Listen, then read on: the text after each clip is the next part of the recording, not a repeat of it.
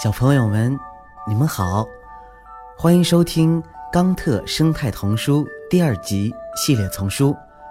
我是睡衣哥哥，今天呀，又要给你们讲故事了。好啦，故事呀，开始了。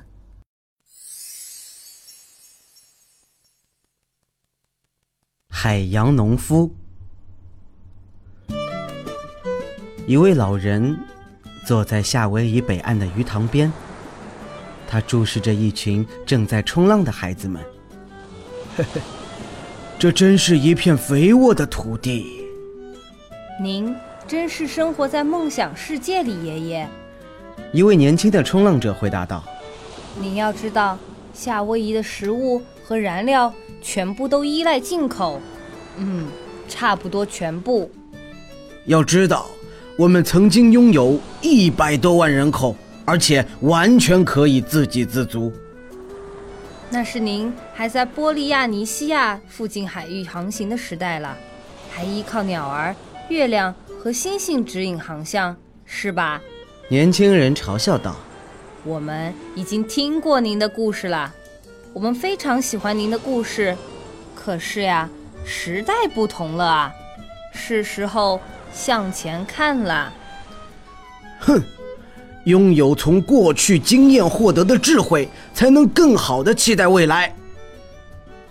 您不是真的想让我们划着独木舟去钓鱼吧，爷爷？我们现在可以从国外进口任何我们想吃的鱼。哼，这就是我们要重新思考这个问题的原因，不能一直依赖进口。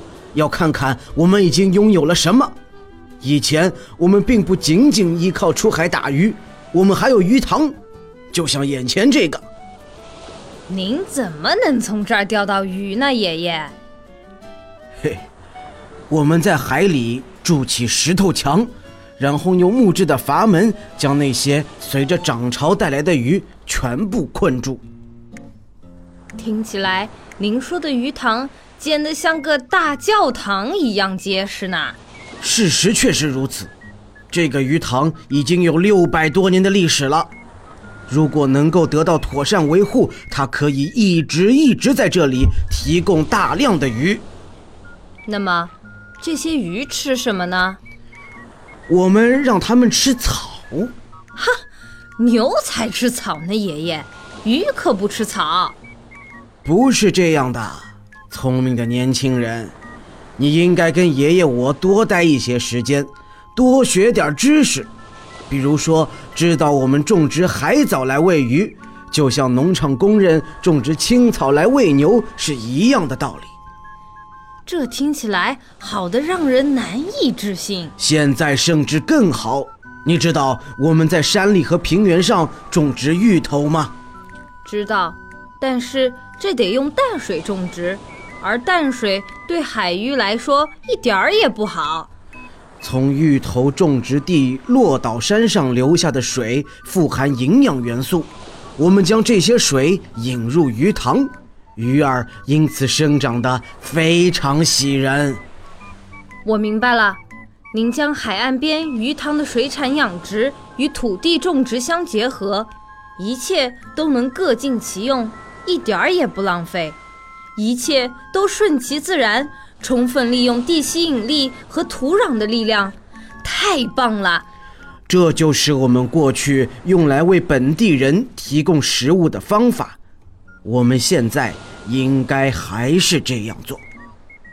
现在我们谈论的才是真正的创新。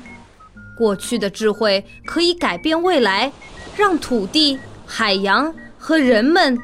做到最好。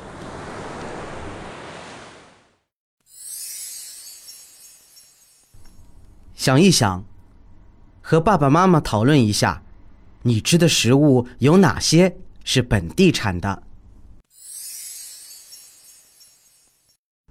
你觉得火山是好的还是坏的？为什么呢？